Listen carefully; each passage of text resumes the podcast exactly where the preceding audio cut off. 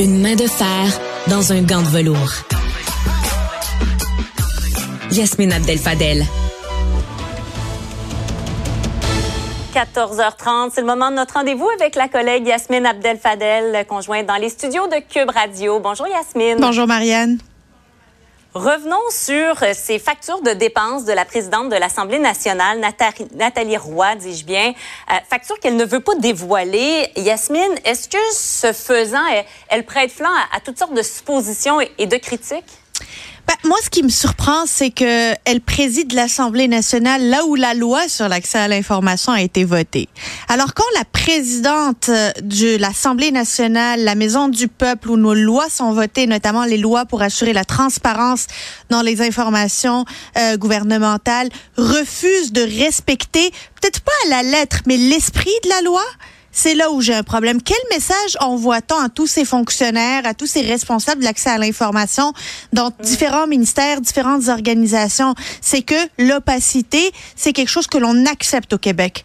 Euh, on dirait que tout est confidentiel jusqu'à preuve du contraire. Montrez-nous qu'on est obligé de vous présenter euh, des, des, factures, des pièces et de l'information pour qu'on le fasse. Or, on est dans la démocratie et dans une démocratie, ça se mesure, la, la, force de la démocratie se mesure par sa capacité à être transparent et même à faire face à des, euh, à, à de la critique, à une remise en question de son jugement. C'est comme ça que ça fonctionne ici. Moi, j'ai, j'ai vraiment une crainte là quand je vois euh, Madame Roy euh, finalement donner raison à tous ceux qui passent leur temps à caviarder les documents, des documents dont on a besoin, dont on a besoin pour pouvoir prendre, mesurer finalement le jugement de ceux et celles qui décident pour nous. Autre sujet, euh, Québec solidaire qui va d'une campagne publicitaire pour promouvoir l'indépendance euh, du Québec. Il y a donc bon des affiches, un site web euh, également.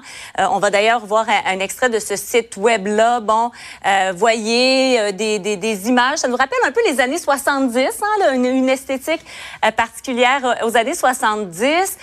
Est-ce que pour toi, Yasmine, cet effort de Québec solidaire, donc avec l'option souverainiste euh, est-ce que c'est en lien direct pour toi avec la, montée du Parti québécois dans les sondages? Ben, bien évidemment, bien évidemment, Marianne, c'est directement lié à ça.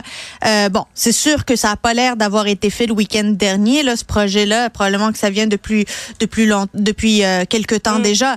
Toujours est-il que la montée du PQ, la montée de, de, de, finalement du Parti québécois fait en sorte que les, les solidaires ont peur, ont peur de voir finalement une érosion de leur électorat souverainiste vers le Parti québécois s'il allume cette lumière-là de la souveraineté.